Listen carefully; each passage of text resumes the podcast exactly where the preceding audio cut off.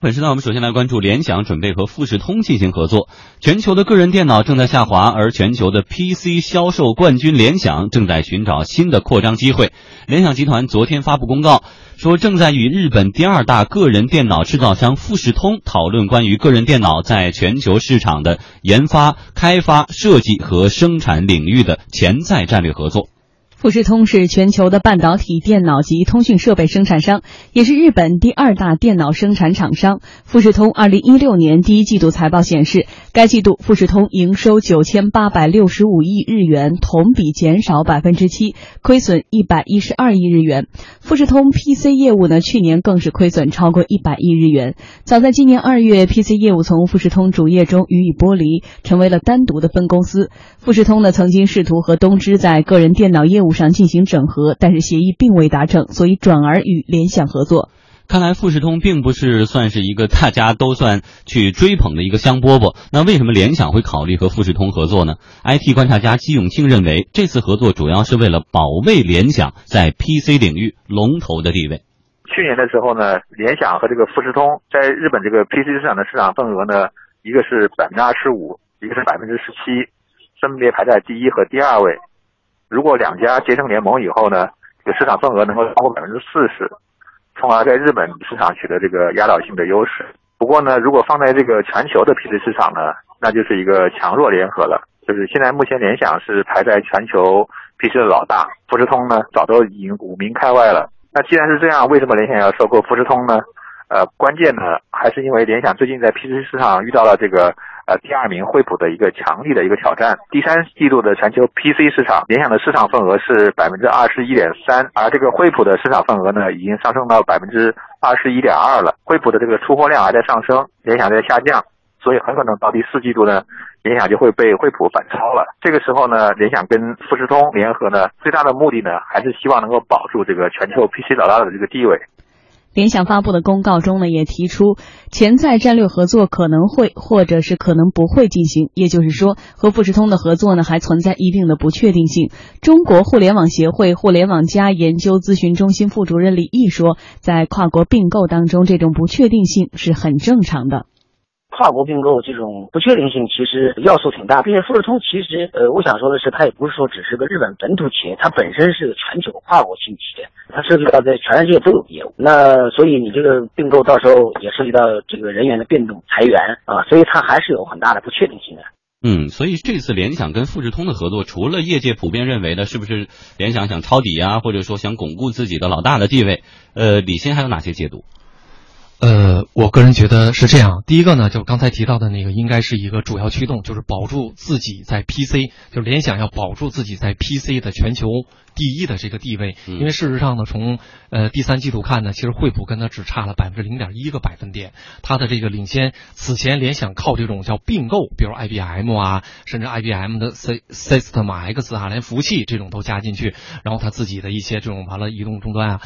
他一直因为一直评价就是联想是一个 PC，就是个人电脑这个基因最强的这么一公司。它这么多年的发展，其中 PC 的这个基因的烙印是很强的。那在目前的情况下呢，联想实际上在整个 PC 全球的这种市场需求下滑这个情况下呢，它的在智能叫移动移动智能设备以及移动互联网这方面的转型呢，不能说成功，因为证据呢就是它二零一五财年。相当于截止到二零一六年三月份，它是七年来的首首亏，号称它内部号称叫七年之痒，就是七年了，它是全球老大的位置，但是它出现亏亏损了。虽然亏损中间呢，实际上 PC 业务还是盈利，大概十四点几万亿，但是呢，主要是收购摩托罗拉以后呢带来的这种成本。赔了大概四点多亿，就亏了四点多亿。但事实上呢，他就会发现，当他新业务承压的这个情况下，PC 全球业务又在萎缩的这种情况呢，那他首先他如果不能保证自己这个 PC 全球老大的这个地位，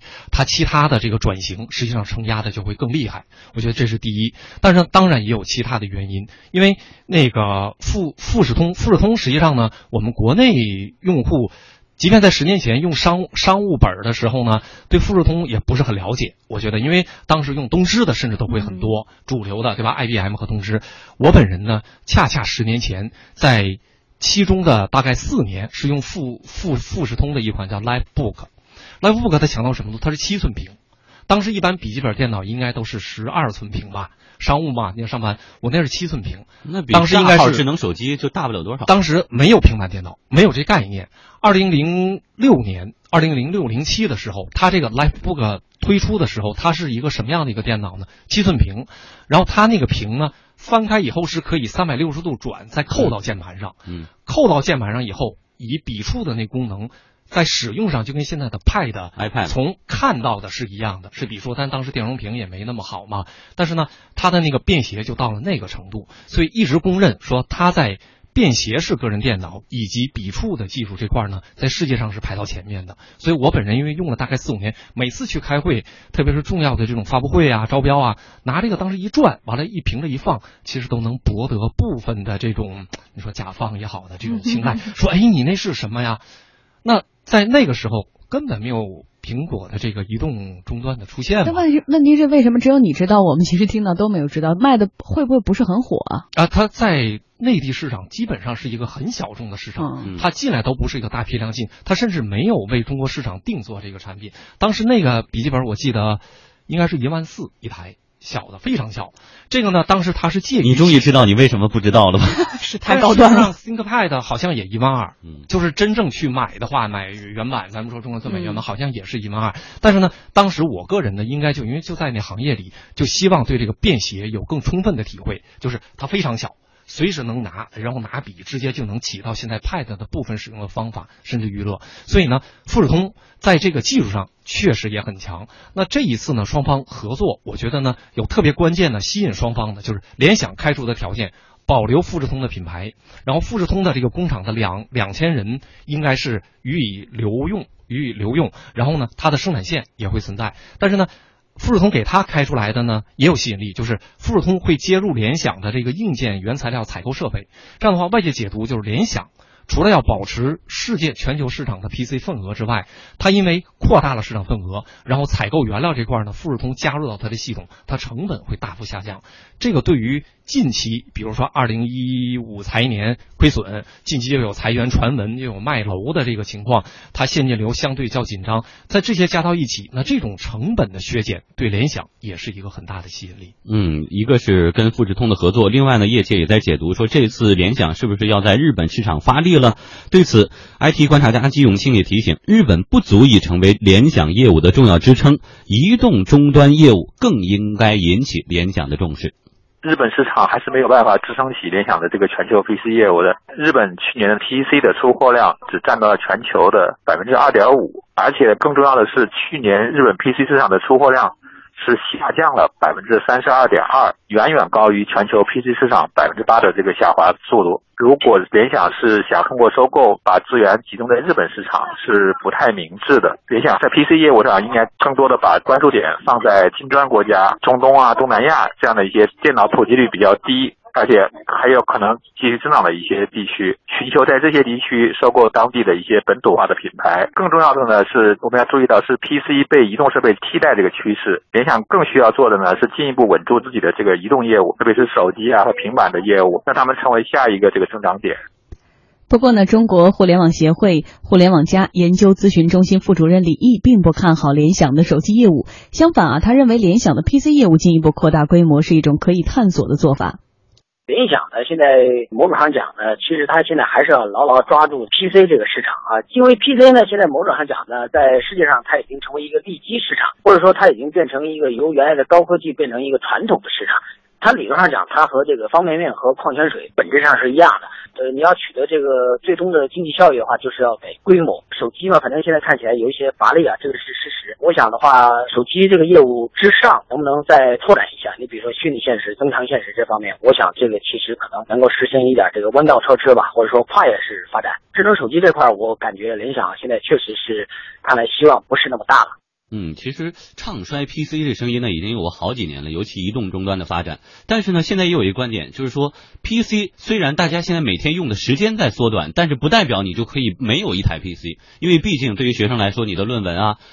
办公的刚需，或者说对于游戏发烧友打游戏的 PC 的快感是远远大于这个手机的。但是为什么这个现在还是说发力 PC 的话，对联想而言不是一个很好的选择啊？这就是对 PC 未来就个人电脑未来的这个前景的两种不同的预测的这个趋向。一种预测呢，就是未来平板。便携式智能终端，这个有可能完全取代 PC 啊。另外一种呢，就是刚才富江说的，说虽然现在看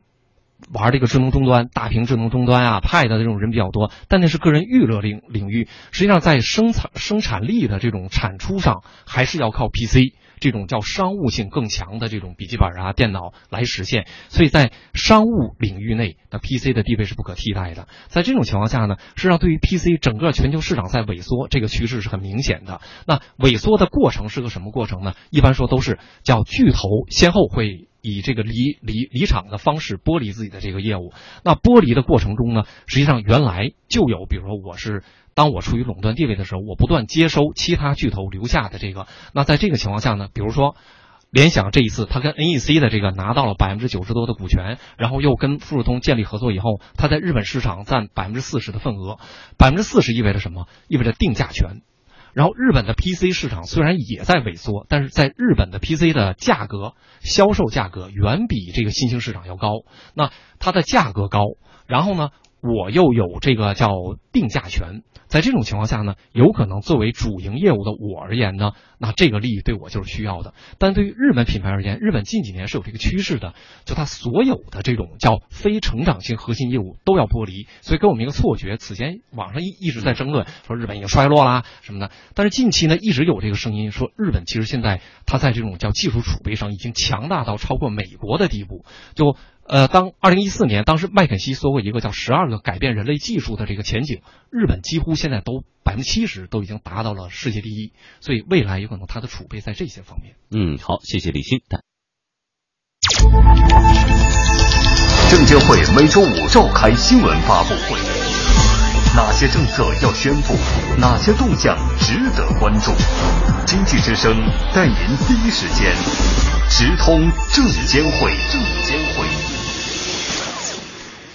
天下公司直播继续，此刻证监会新闻发布会刚刚结束，我们连线正在现场的经济之声记者侯杰，看看有哪些最新消息。侯杰你好，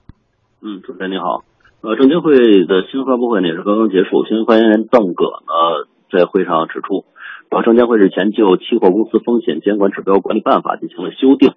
呃，邓戈介绍呢，近年来我国期货市场发展的是比较快的，现行的净资本的监管制度呢，目前来说出现了一些不适应的情况。针对上述的一些问题呢，证监会对管理办法进行了修订，主要从五个方面。其一呢，就是提高了最低净资本要求到三千万元，加强风险的防范。第二，就是按照流动性、可回收性和风险度的大小呢，进一步细化资产调整的比例，提高净资本的科学性。然后第三呢，是调整资产管理业务风险资本准备计提范围和计提的标准。呃，提升这个风险的覆盖的全面性。第四呢，就是鼓励期货公司多渠道补充资本，